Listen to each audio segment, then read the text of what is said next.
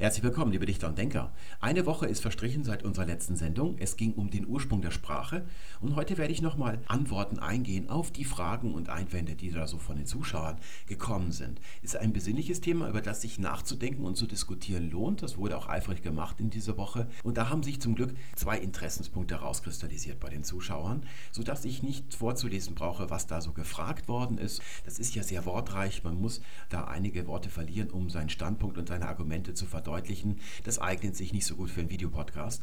Deswegen habe ich mir eine zusammenhängende Geschichte über etwas ausgedacht, worüber ich letzte Woche nicht gesprochen habe. Äh, der rote Faden eigentlich, der unter der gesamten Menschheitsentwicklung drunter liegt, den habe ich nicht zur Sprache kommen lassen, weil er eigentlich mit der Sprachentstehung selbst naja, das, ist nicht, das sind nicht die eigentlichen Schritte der Sprachentstehung, sondern das, was drunter liegt, was das alles möglich gemacht hat. Darauf will ich heute ein bisschen eingehen. Und beide Punkte, die die Zuschauer besonders interessiert haben, deckt diese Geschichte eigentlich ab. Eine kleine Anmerkung vorweg. Ich habe einen Fehler gemacht. Und zwar habe ich in einem Nebensatz, den habe ich mir überlegt, während ich den Satz begonnen hatte, den Hauptsatz, habe ich mir diesen Nebensatz überlegt und ihn gleich mit eingebaut und behauptet, dass Hund und Wolf eine unterschiedliche Anzahl von Chromosomen hätten. Weil ich da mir gedacht habe, während ich redete, ein zweites Beispiel wäre doch ganz schön und dachte ganz sicher zu wissen, dass das so ist. Ich hatte das mal vor vielen, vielen Jahren, fast noch in der Schulzeit. Da habe ich mich damit mal beschäftigt und dachte, dass es so sei. Und da habe ich mich schön vertan. Das geschieht mir recht, weil ich mich nicht an meine eigene Regel, die ich selber immer mir und auch anderen predige, dass man nichts als gegeben ansehen soll, was man hier nochmal nachgeprüft hat, habe ich mich schön vertan. Es ging da um die unterschiedliche Anzahl von Chromosomen bei Menschen und Affen. Das ist natürlich auch so. Ich hätte einfach nur das Beispiel weglassen sollen. Ich habe es dann rausgekürzt. Aber für die, die das noch gehört haben, das nochmal als kleine Korrektur. Hund und Wolf haben die gleiche Anzahl von Chromosomen. Ein Teil der E-Mails bestand aus der Frage, warum ich nicht dieses oder jenes noch mit in mein Szenario aufgenommen hätte. Wenn man sich des Themas annimmt und eine Brainstorming-Liste erstmal so erstellt, was einem alles zu dieser Sache einfällt, dann hätte man einiges mit auf der Liste, wovon man annimmt, dass es irgendwie mit der Sprachentstehung zu tun haben könnte. Ich habe aber kein Wort darüber verloren. Und ihr dürft allgemein als generelle Antwort nehmen, wenn es nicht vorgekommen ist in der letzten Sendung, dann habe ich es nicht nur aus Zeitgründen nicht erwähnt, da ist wirklich alles drin, wovon ich glaube, dass es der Erwähnung wert ist, sondern ich halte es dann nicht für Teil der Sprachentstehung. So einfach ist das. Und dabei ist die Forschungsliteratur ja ziemlich breit und es sind auch einige Ideen dabei, die wirklich gut sind oder toll sind oder wert sind, gelesen zu werden. Zum Beispiel die von Mr. Mithen. Ich glaube, man spricht ihn so aus. Ich hoffe, dass ich da Mythen vielleicht, aber ich glaube eher Mithen. Ich bin mir da immer so ein bisschen unsicher der möchte auf die Musikalität hinaus. Es ist mir nämlich aufgefallen, dass das etwas ist, was auch uns Menschen allein eigen ist, so ähnlich wie die Sprache. Andere Tiere sind dazu nicht in der Lage, zum Beispiel Vögel.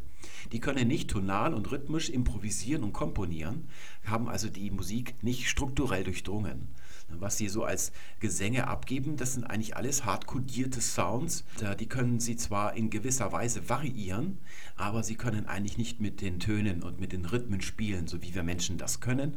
Das ist also eine Fähigkeit, zu der nur wir in der Lage sind. Und die Theorie, die Herr Miffen recht spielerisch verfolgt, der legt also nicht seine Hand dafür ins Feuer, besteht erstens daraus, dass die Sprache aus der Musikalität hervorgegangen sei und zweitens, weil die Neandertaler etwas früher als Unterart entstehen in der Entwicklungsgeschichte, ihre Art der Sprache fast Musik gewesen ist, dass sie sich also so gegenseitig angesungen hätten. Das habe ich nicht mit reingenommen, weil es in der Theorie selbst schon einige Haken gibt, aber vor allem gibt es keinen Grund, sie mit einzubauen, weil sie die Erkenntnis nicht voranbringt. Sie baut nur Zusatz.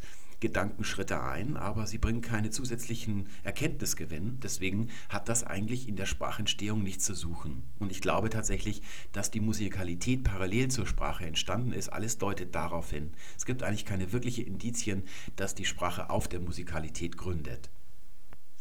Eine andere Sache ist die Gestik. Nach der bin ich vor allem gefragt worden. Gestik ist etwas, was einem sofort einfällt, wenn man sich zuerst mal mit den Gedanken beschäftigt, wie wohl die Sprache entstanden ist. Wir als Menschen benutzen Gestik mit Händen vor allem. Und die bedeuten Sachen, also signalisieren wir irgendwas mit. Auch bei höheren Wirbeltieren findet sich das. Und da darf man dann so schon annehmen, erstmal, dass es was mit der Sprachentstehung zu tun hat oder der Sprache, wie wir Menschen sie sprechen, sogar vorausgehen könnte.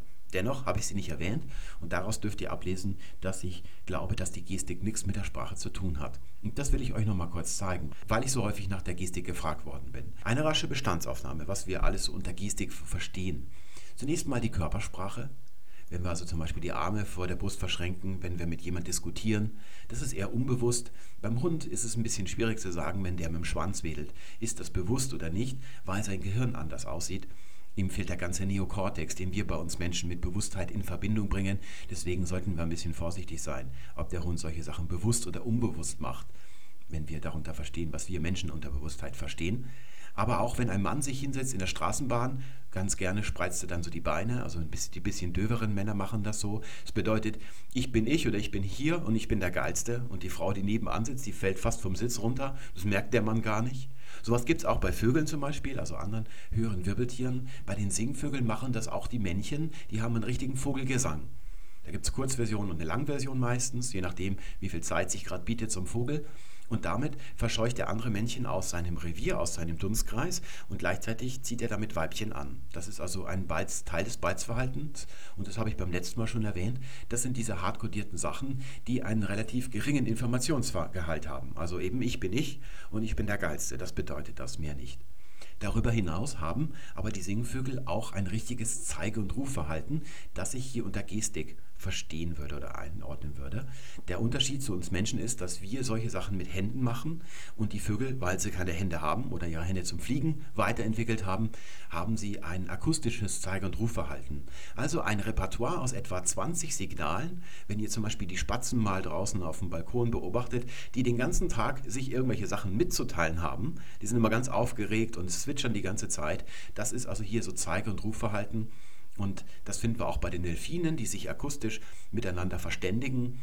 Und das haben wir auch bei uns Menschen und bei den Menschenaffen. Da haben wir auch so ein Repertoire. Wenn wir zum Beispiel am Tresen stehen, zwei Finger abspreizen, bedeutet das zwei Pilz bitte. Woanders im Stadion könnte es Sieg, also V wie Victory bedeuten. Alles, was wir benutzen, wenn wir auf Sachen zeigen, diese ganze Deixis zum Beispiel gehört darunter. Und unter dieser Gestik verstehen wir ein begrenztes Repertoire, egal wie groß das ist, das ist immer eine begrenzte Anzahl von festgelegten Signalen, die entweder händisch oder akustisch sind und die sich nicht so einfach erweitern lassen. Dann fällt einem vielleicht noch ein, das, was Taube und Stumme benutzen, das wäre die Gebärdensprache. Und die können wir gleich ausschließen, denn es ist ein Teil der Menschensprache. Also das können wir mal da unten hin machen und die Gebärdensprache als Spezialform darunter. Sie unterscheidet sich eigentlich nur von unserem gesprochenen Deutsch darin, dass Tauben und Stummen die Akustik nicht zur Verfügung steht. Deswegen weichen sie auf Mundstellung, auf Handstellung und solche Sachen auf. Und das sind ganz elaborierte Sprachen. Die sind grenzenlos, die haben freies Referenzieren. Das ist also Sprache, was wir unter Sprache verstehen. Das hat nichts mit Gestik zu tun, sodass wir über dieses hier sprechen, also dieses Zeige- und Rufverhalten, das akustisch oder mit den Händen stattfinden kann, eine begrenzte Anzahl von festgelegten Signalen. Tatsächlich finden sich in der Forschungsliteratur auch Beiträge über die Rolle der Gestik für die Entstehung der Sprache. Und ihre Autoren haben eine sehr einfache Rechnung. Sie sehen, dass wir Menschen über solche Zeige- und Rufverhaltensweisen verfügen, also die händischen Zeichen, die wir so benutzen, und auch die höher entwickelten Wirbeltiere, wie zum Beispiel unsere drei Beispieltiere Supervogel, Delfin und Menschenaffe, die haben auch so ein Repertoire, das immer sehr begrenzt ist. Da sagen sie sich, auch der Mensch kommt ja entwicklungsgeschichtlich aus dieser Stufe, noch vor gut 10 Millionen Jahren waren wir auf dieser Stufe und wir haben uns aus ihr gelöst, indem wir hier zum Beispiel die Menschensprache erschaffen haben sodass wir annehmen können, wenn die Gestik vorher da gewesen ist, auch bei uns Menschen, und daraus hat sich die Sprache ergeben, dass das nicht nur vorher und nachher ist, sondern auch ein Kausalzusammenhang besteht. Und jetzt muss man irgendwie erklären, wie es von Gestik zur Sprache gekommen sein kann. Und wenn man schon auf dem Niveau vor sich hinköchelt als Wissenschaftler, begnügt man sich mit einer Ad-Hoc-Erklärung und die sieht so aus, dass man das einfach mal mit einem Begriff belegt und zwar gestische Protosprache. Dann hat man schon mal einen Begriff erschaffen und das Ganze wird schon ein bisschen wissenschaftlicher und dann wird das noch so ein bisschen erklärt und zwar indem man annimmt, dass hier diese gestischen, also diese Zeichen, die Signale, die hier verwendet werden, die werden konventionalisiert und daraus ist unsere Grammatik entstanden und so schwupp haben wir auch schon die Menschensprache. Diese Erklärung erklärt gar nichts. Das ist Ad-Hoc-Erklärungen eigen, dass sie nichts erklären und dass sie immer falsch sind. Also methodisch schon und meistens dann auch sachlich falsch sind. So ähnlich wie das damals bei der Schriftentstehung war, da sind wir auf die Ad-Hoc-Erklärung gestoßen. Zunächst sieht man Felszeichnungen und plötzlich tauchen Hieroglyphen auf. Deswegen nimmt man an, dass die Hieroglyphen aus den Felszeichnungen entstanden sein müssen. Und zwar durch Konventionalisierung, durch Kanonisierung Und da haben wir uns damals dafür interessiert, wie soll das möglich gewesen sein? Eben, es kann nicht möglich gewesen sein. Es gibt keinen Weg, wie das geschehen sein kann. Und so ist es natürlich auch hier. Wenn man die Sache da mal im Detail durchdenkt, erkennt man, dass es unmöglich ist, dass sich aus der Gestik unseres gemeinsamen Vorfahren mit dem Affen, das ist nämlich unser gemeinsamer Vorfahre, es bringt nichts da, akustische Wesen wie den Delfin oder den Singvogel ins Spiel zu bringen, weil wir keinen unmittelbaren gemeinsamen Vorfahren mit diesen Tieren haben. Unser gemeinsamer Vorfahr, der ist ein Protoaffe, könnte man sagen, und die Affen sind völlig unoral, völlig unmusisch, völlig unakustisch. Sie können fast überhaupt keine Laute artikulieren. Sie können Hu-Hu-Hu machen, aber das ist das Gleiche, was der Mann macht, wenn er in der Straßenbahn die Beine spreizt oder der Vogelgesang. Das bedeutet einfach nur, ich bin hier und ich bin der Geilste. Mehr sagt das nichts aus, was die Affen akustisch von sich geben. Ihr etwas avancierteres Zeige- und Rufverhalten ist händisch, das machen sie mit den Händen und so machen wir auch das, wir Menschen das. Wir müssen jetzt aber erklären, warum wir von einem völlig händischen Zeigeverhalten zu einer oralen Sprache gekommen sind. Und das kann diese Theorie eben nicht zeigen. Deswegen können wir aus diesen Zusammenhängen nur eine schließen. Die Sprache ist nicht die Fortsetzung oder die Weiterentwicklung der Gestik, sondern ist es die totale Abkehr von der Gestik. Die händische Gestik hat sich im Laufe der Menschheitsgeschichte als evolutionäre Sackgasse empuppt, das werde ich gleich noch erklären. Deswegen hat der Mensch sich total von ihr gelöst und die Sprache völlig neu erfunden. Die gründet nicht auf der Gestik. Auf der anderen Seite haben wir ja noch die Gestik, die händische, die hat sich nicht verändert. Und wenn man annimmt, dass sich die Sprache aus der Gestik entwickelt hätte, dann muss man erklären, warum wir die Gestik zudem auch noch haben. Die hat sich ja kaum verändert. Auch was unser Gehirn angeht, ist Gestik und Sprache nicht dasselbe, denn die Sprache stammt aus dem Neokortex. Es gibt da gewisse Regionen im Gehirn, die hauptsächlich mit der menschlichen Sprache in Verbindung gebracht werden. Es gibt auch andere Teile unseres Gehirns, also die älteren Teile, die etwas mit der Sprache zu tun haben, also, aber ihre Rolle ist gering. Während das, was wir hier oben sehen, das ist limbisch, das ist ein anderer Teil unseres Gehirns. Das müssten wir dann auch noch erklären, wieso es zu einer völligen Verschiebung des Entstehungsorts oder dort, wo Sprache stattfindet, in unserem Gehirn gekommen sein kann. Gänzlich aufgelöst wird der Zusammenhang zwischen Gestik und Sprache, wenn wir uns in die Evolutionsbiologie und ihre strenge Mechanik begeben.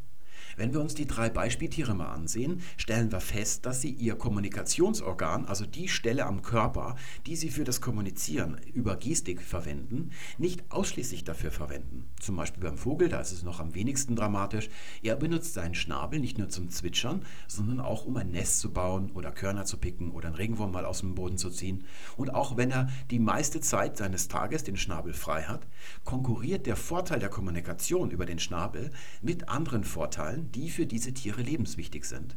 Noch extremer ist es beim Delfin. Er benutzt die Akustik nicht nur, um mit seinen Artgenossen zu kommunizieren, sondern weil er ein Jäger im dreidimensionalen homogenen Raum ist, auch um sich zu orientieren im Wasser und seine Beute zu finden. Am schlimmsten ist es beim Affen. Der benutzt seine Hände ständig, weil er sehr viel essen muss. Er ist den größten Teil seiner Wachzeit mit dem Rupfen von Blättern, von Ästen beschäftigt, die er sich dann in seinen Mund stopft.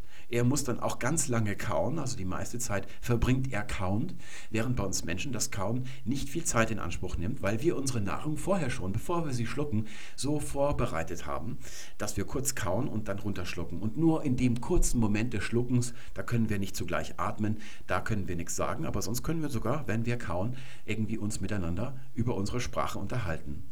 Und selbst wenn der Affe nicht gerade mit den Zupfen von Blättern beschäftigt ist, muss er seine Hände benutzen, weil es sein Fortbewegungsorgan ist. Wenn er also auf allen Vieren über den Boden läuft, benutzt er seine Hände. Am Baum sowieso, da braucht er seine Hände auch. Und selbst wenn er nur rumsitzt, benutzt er sehr gerne seine Hände, um das Gleichgewicht irgendwie zu halten. Wenn ihr euch mal so Bilder von Affen anseht oder im Zoo euch die Affen anseht, seht ihr, dass die sich immer mit den Fingerknöcheln irgendwie so am Boden auch aufstützen. Und da sehen wir, dass die Weiterentwicklung des Organs für die Kommunikation bei diesen Tieren blockiert ist, weil der Vorteil der Kommunikation mit anderen Vorteilen konkurriert, evolutionsbiologisch. Anders ist es beim Menschen. Wir stechen aus dem Tierreich heraus, weil wir jeden Teil unseres Körpers spezialisiert haben für eine einzige Funktion und da erreichen wir überdurchschnittliche Leistungen. Das geht unten bei den Füßen los, mit denen laufen wir, Füße und Beine, und wir können wahnsinnig weit laufen, das kann kein anderes Tier. Dabei haben wir unsere Arme frei, die sind also unser Werkzeug, darauf sind unsere Hände spezialisiert. Wir können Sachen auch festhalten, andere Werkzeuge wiederum, zum Beispiel ein Speer oder ein Smartphone und unseren Mund haben wir zur Verfügung, um zu sprechen. Die Atmung können wir weglassen, weil sie ja bei all den Wirbeltieren, die ich aufgeführt habe, vorhanden ist über den Mund und außerdem so weit in unsere Sprache integriert ist, dass sie nicht ins Gewicht fällt. Und auch die Zeit, wo wir kauen und essen, die ist so kurz bei uns, dass sie nicht wirklich eine ernste Gefahr für die Sprechfähigkeit und die Spezialisierung des Mundes für die, für die Sprache darstellt. Auch unser Blick ist sehr weit oben. Andere Tiere müssen eine ungeheuerliche Körpermasse entwickeln, wenn Sie einen so hochgelegenen Blick haben wollen, ein Pferd zum Beispiel oder ein Elefant. Unsere Hände sind also zum Werkzeug spezialisiert. Sie dienen nicht der Kommunikation, dass wir mit den Händen schreiben oder eine SMS tippen. Das hat sich erst später entwickelt. Das ist jetzt erstmal nicht relevant, weil man das immer nacheinander in der richtigen Reihenfolge betrachten muss. Unsere Hände sind also nicht mehr Teil der Kommunikation. Wir können von einer totalen Abkehr von der Gestik sprechen. Und jetzt ist die Frage, wie es dazu gekommen ist. Dazu im Vergleich mal ein Vorfahre von uns, der hat vor über sechs Millionen Jahren gelebt. So lange ist das schon her, dass er auch der gemeinsame Vorfahre aller Menschenaffen ist, also der Gorillas, der Schimpansen, der Bonobos in Afrika und in Asien der Orang-Utans. Wir kennen einen deutlichen Unterschied. Unser Vorfahre hatte die Hände nicht frei. Die hat er also wie die heutigen Menschenaffen noch gebraucht, um sich seine Körperposition irgendwie zu halten oder sich am Baum festzuhalten. Das ist der Unterschied und es gibt aber auch eine Gemeinsamkeit, die dann raussticht, wenn man mal andere Wirbeltiere im Vergleich dazu stellt. Hier mal einen Golden Retriever. Da sehen wir, dass sein Kopf hinausragt und hier der Schwerkraft voll ausgesetzt ist. Wenn der sein Gehirn wachsen lassen möchte, dann wird es schwerer werden und dann muss er seine Nackenmuskeln erstmal vergrößern und irgendwann geht sich die Sache nicht ganz auf. Das ist also schon mal der Unterschied. Wir hier, die Menschenaffen und wir moderne Menschen, sind Kopfobentiere und das führt erstmal zu dem Gefühl, dass unser Kopf nichts wiegt. Da seht ihr den Vorteil, der sich daraus ergibt. Aber tatsächlich wiegt unser Kopf etwas. Ihr könnt euch mal im Badezimmer auf den Rücken legen oder besser noch auf den Bauch, sodass ihr das Kinn auf die Waage drauf äh, legt. Dann könnt ihr vielleicht noch die Gewichtsanzeige lesen, wird er feststellen. Schon unser Gehirn wiegt weit über ein Kilo, dass ihr wahrscheinlich über zwei Kilo kommt, je nachdem, was ihr noch so an Ohrringen und so weiter tragt.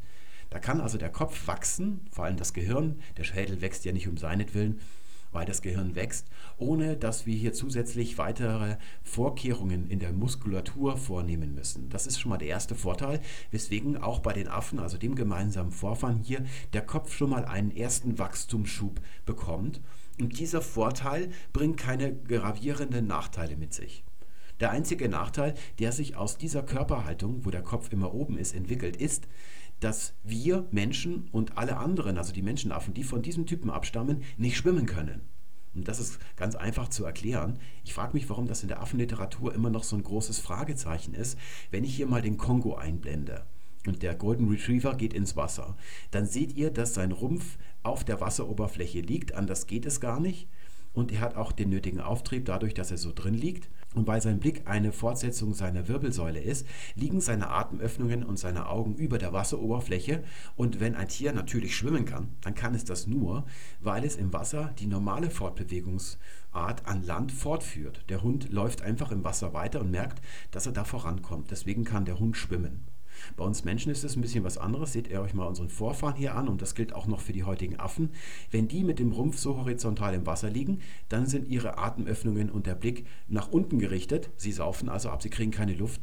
Und das ist der Grund, warum Affen, wenn sie ins Wasser fallen, freiwillig gehen die nicht ins Wasser, dann saufen die ab wie ein Stein. Also die wehren sich gar nicht, die versuchen gar nicht ihr Glück irgendwie rumzupaddeln oder so, wie das vielleicht Menschen machen, wenn sie da trinken, sondern die werden ganz steif das hat ein bisschen damit zu tun, dass der Puls abfällt. Ihr seht es auch bei Säuglingen, die können im Wasser schweben, also Menschensäuglingen, aber auch die können nicht schwimmen, denn was man in der Natur unter Schwimmen versteht, ist die Fähigkeit, dass man, wenn man ins Wasser fällt, als Landtier wieder an Land zurückschwimmen kann. Und dazu sind unsere Säuglinge nicht in der Lage. Was wir Schwimmen nennen, was ihr also im Schwimmkurs als Kind gelernt habt und was man im Schwimmbad macht, das ist ein ausgefeiltes, hochkognitives Konzept, wobei viele Bewegungsabläufe unserem natürlichen Drang, uns im Wasser zu verhalten, widersprechen. Wir liegen ja auch mit dem Rumpf hier so waagerecht drin, also auf der Wasseroberfläche, und wir müssen uns hin und her drehen, damit wir dann auch die Atemöffnung mal ins Freie drehen, zur Luft hin. Wir atmen dann im professionellen Schwimmen so, dass man in dem Bugwasser, das der Kopf bildet, drin atmen und dann haben wir so ausgefeilte Techniken, mit denen wir uns im Wasser fortbewegen. Das ist eben nicht das natürliche Schwimmen. Die haben wir uns entwickelt aufgrund unserer kognitiven Fähigkeiten, zu denen die Affen offenkundig nicht in der Lage sind. Sie haben also keine Möglichkeiten, einen Fluss zu überqueren, weswegen sie heute noch in diesen winzigen Lebensräumen sitzen. Der von beim Gorilla spricht man vom Berggorilla und vom Tal- und Waldgorilla. Das spricht ja schon Bände. Der hat also keine Möglichkeit, sich groß in der Weltgeschichte auszubreiten, weil die Welt eben durchzogen ist von Gewässern. Meistens halten wir Kopfobentiere uns allerdings im Trocknen auf, sodass der Nachteil, dass wir nicht schwimmen können, nicht so stark ins Gewicht fällt. Und da stellt sich jetzt bei unserem Vorfahren schon ein gewisses Gleichgewicht ein, aus dem sich die Affen bis heute nicht befreit haben. Sein Gehirn wächst, aber nur bis zu der Größe, die eben die Affen heute noch haben als Gehirnvolumen. Das befähigt sie dazu, das, was man Affenkultur nennt, aufzubauen. Also einerseits diese gestische Kommunikation und noch ein paar andere Sachen, Werkzeuggebrauch und so weiter. Darüber hinaus wächst das Gehirn nicht, weil es viel Energie verbraucht und das ist leider mit der Lebensweise auf dem Baum, bei der Nahrung, die sich da oben bietet, nicht zu gewinnen, diese Energie, sodass das wiederum ein Nachteil wäre, wenn das Gehirn noch weiter wachsen würde, sodass sich hier ein Gleichgewicht einstellt, das bei den Affen heute eben noch vorherrscht. Und das wird erst wieder aufgelöst bei uns Menschen, also den Nachfolgern von diesem Vorfahren, die dann vom Baum runtergestiegen sind und ihr Glück in der Fläche, also mit dem Streifen durch die Savanne versuchen. Hier entwickelt sich zunächst einmal der aufrechte Gang. Der ist auf jeden Fall über drei Millionen Jahre alt. Da gibt es fossile Funde wie zum Beispiel Fußknochen und so weiter, woraus wir das zwingend schließen dürfen. Und erst als er aufrecht durch die Savanne streift, der Mensch, da fängt sein Gehirn nochmal an zu wachsen. Da haben wir gesehen, diese Mutation, die dann das Gehirnwachstum, seine Begrenzung ganz aufhebt, die findet erst so vor 2,7 Millionen Jahren statt. Das ist dann eine Nachfolge daraus. Nun gelangen wir an den Punkt, wo der Mensch sich von der Gestik abwendet, weil sie sich für ihn als Sackgasse, als untaugliches Instrument entpuppt. Für unseren Vorfahren und auch heute noch für die Affen ist die händische Kommunikation, also die händische Gestik, noch von Vorteil weil er ja meistens den Mund voll hat. Er muss sehr viel fressen. Die Beine benutzt er, um sich irgendwo festzuhalten oder auf dem Boden zu sitzen, sodass sich anbietet, mit den Händen zu kommunizieren. Und das können wir bei den Affen heute noch beobachten. Sie sitzen meistens einander so zugewandt, dass sie den anderen im Blickfeld haben und mitbekommen überhaupt, wenn er irgendwelche Handgesten vollzieht. Aber bei den Menschen, die durch die Savanne streifen, bietet es sich an, dass sie sich ein bisschen zerstreuen, sodass sie gar nicht mitbekommen würden, wenn der andere eine händische Geste formt. Deswegen denken sie sich was Neues auf. Das ist für diese Entwicklungslinie hier etwas völlig Neues und das ist die Akustik. Die dient jetzt erstmal als Möglichkeit der Kommunikation, aber auch sie hat ihre Grenzen, weil die Luft ein schlechter Überträger von Schallwellen ist, sodass man sich dann auch nicht besonders weit voneinander entfernen kann. Denn noch ist die Geste ja ganz allein ein situatives, kontextuelles, simples Signalverhalten. Das ist noch nicht die Sprache, die wir heute haben. Das ist die Erklärung, warum sich die beiden wesentlichen Faktoren versprechen. Einerseits der Entwicklung des Sprechapparates und andererseits die, das weitere Wachstum des Gehirns aufeinander zu entwickeln. Das tun sie in Wirklichkeit nicht, das ist, merken sie gar nicht. Zuerst entwickelt sich die Akustik und auch die Kontrolle der Atmung verbessert sich, weil der Mensch eben ein Läufer jetzt geworden ist und davon einen Vorteil trägt, wenn er kontrollierter atmen kann, als das noch beim Hund zum Beispiel der Fall ist. Das entwickelt sich zuerst und jetzt müssen wir nur noch auf den Moment warten, wo das Gehirn den Punkt erreicht, wo es wirklich frei referenzieren kann, was man in der Forschung Displacement nennt. Man kann also über Sachen als Signale austauschen, die man gar nicht vor Augen hat. Und das ist der Moment, wo Sprache beginnt.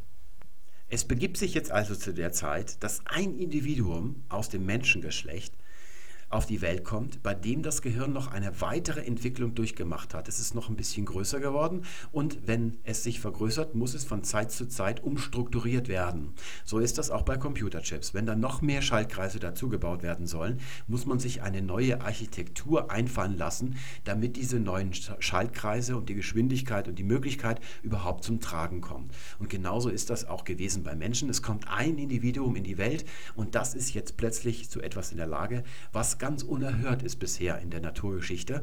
Es kann nicht nur Hardlinks, sondern Softlinks bilden. Also es kann Selbstverknüpfungen immer wieder neu bilden zwischen Dingen, die gar nicht da sein müssen und gewissen Lautkombinationen, also den Wörtern. Mittlerweile ist der Mensch ja, weil er die Akustik schon lange entwickelt hat, in der Lage, ganz differenziert Laute zu bilden. Das ist also als Voraussetzung schon da, sodass jetzt nur noch die Fähigkeit, jetzt solche Soft-Verlinkungen zu machen. Das habt ihr selber auch, wenn ihr an eurem Computer mal so eine Verlinkung irgendwie macht auf den Desktop oder sowas. Das lasst ihr euch einfallen und das ist das Neue. Das ist das, was Sprache ist. Und dieser Einzelne, der hat sofort einen Vorteil, der hat eine größere Fruchtbarkeit als die anderen, also sie können sich weiter durchsetzen und so schlägt das ganz schnell durch. Es ist nicht so, dass die anderen das insgesamt als Gruppe gelernt haben plötzlich. So ist es nicht gewesen. Das ist eben das, was dann in der Evolution plötzlich geschieht und nicht über einen langwierigen Zeitraum. Und da hatten einige Zuschauer Schwierigkeiten, sich das wirklich so vorzustellen, warum das wirklich so schlagartig gegangen sein soll, dass der dann wirklich in kurzer Zeit alles, was es was er kennt in seiner Welt, durchreferenziert hat, dieser erste Sprecher unter den Menschen. Und da war es bestimmt nicht von Vorteil, dass ich die Kreolsprachen ins Spiel gebracht habe. Das habe ich deshalb gemacht, weil sie nun mal der Beleg sind, den die Sprachwissenschaft anführt. Das ist tatsächlich der richtige Beleg auch. Aber es ist natürlich schwierig, in einem Videopodcast im Detail zu zeigen, wie großartig sich so eine Kreolsprache entwickelt, wenn man es vergleicht mit der Ausgangsbasis einer Pidgin-Sprache. Deswegen will ich hier auf einen ganz einfachen Gedanken zurückkommen, eine ganz simple Sache. Wenn ihr in der Lage seid zu referenzieren, also all die Sachen, die ihr kennt in eurer Welt, dem ein Wort beizufügen, einen Namen zu geben, letztendlich läuft es darauf hinaus, dann ist es nicht verständlich, wenn man annimmt, dass man nach zehn Gegenständen aufhört und dann erstmal nicht mehr weitermacht. Warum der Prozess, bis alles durchreferenziert ist, viele Jahrhunderttausend oder vielleicht sogar Jahrmillionen dauern sollte. Denn fundamental gesehen ist das Gehirn des ersten Sprechers unserem ähnlich und nicht dem, was davor gewesen ist und seinen Zeitgenossen noch, die noch nach dem alten Modus gebaut worden waren. Und wir sehen, dass wir keine Schwierigkeiten haben, unendlich viele Wörter uns auszudenken. Das brauchen wir nicht. Wir haben immer so viele Wörter, wie wir Dinge kennen in der Welt. Deswegen habe ich beim letzten Mal gesagt, dass die Sprache, jede Sprache des Menschen unendlich ist. Das ist eine weitere Beobachtung, die wir haben. Wir finden keine Sprache auf dieser Welt, die nicht unendlich ist. Das heißt, sämtliche Dinge, die ihre Sprecher kennen, durchreferenziert hätte. Für die gibt es immer ein Wort. Das ist ja auch eine beliebte Frage von Laien an Sprachwissenschaftler. Welche Sprache ist die größte, die mächtigste? Also in welcher Sprache gibt es die meisten Wörter? Aber das ist eine komische Frage. Die Sprachwissenschaftler wissen darauf nicht so recht zu antworten, weil das die Sache nicht trifft. Sie wissen nämlich, dass jede Sprache unendlich ist. Und das bedeutet, dass alle Dinge, die die Sprecher kennen, durchreferenziert sind, also Namen tragen. Und da kommt es jetzt nur darauf an, ob man in einem hochzivilisierten Staat wie Deutschland zum Beispiel lebt oder China oder England oder Amerika, wo sehr viele Sachen erfunden werden und deswegen gibt es auch sehr viele Ausdrücke. Und wenn man dann alles, was man irgendwie zusammenkratzen kann, in Wörterbücher schreibt und sei es noch so absurd, kommt eben ein sehr dickes Wörterbuch raus. Aber auch die Menschen, die im Urwald leben zum Beispiel und nicht dauernd neue Sachen erfinden, die haben auch eine unendliche Sprache. Alles, was sie kennen in ihrer Welt, hat einen Namen. Das ist der Grund, warum wir davon sprechen als Sprachwissenschaftler, dass es nur komplexe Sprachen gibt. Das gilt erstmal jetzt für den Wortschatz und auch für die Grammatik kann man sagen, sie ist im Grunde genommen ganz einfach, die Grammatik des Deutschen. Es gibt Subjekte, das ist worüber ich spreche und das Prädikat ist, was ich über sie aussage. Und alles, was an Varianten dann zustande kommt, das emergiert automatisch nach kurzer Zeit, wenn man dieses simple Schema des Satzes verwendet. Und das ist nicht besonders anspruchsvoll, nicht besonders komplex. Und das ist gar nicht besonders anspruchsvoll oder komplex. Wer jetzt trotzdem noch sagt, ja, ich stelle es mir irgendwie langwieriger vor, weil ja vieles in der Evolution langwierig ist, was übrigens nicht stimmt. Nur einige Sachen sind langwierig, aber andere sind auch ganz schnell. Also bei einer Geburt eines Individuums kann sich die Welt auch verändern dann müsstet ihr erklären, wie diese Einzel, diese Zwischenstufen, wo der Mensch zwar in der Lage wäre, vom Gehirn her, alles auszuschöpfen, aber es dennoch nicht tut, was eine ganz komische Eigenart des Menschen wäre, also eigentlich ist es ihm nicht eigen, das müsstet ihr genau ausformulieren und dann eurem Gefühl, was wahrscheinlich ist, müsstet ihr da so ein Szenario beifügen, sonst, hat es eigentlich keinen Bestand. Das war's für heute. Ich bedanke mich fürs Zuschauen und wünsche euch alles Gute. Bis dahin. Tschüss.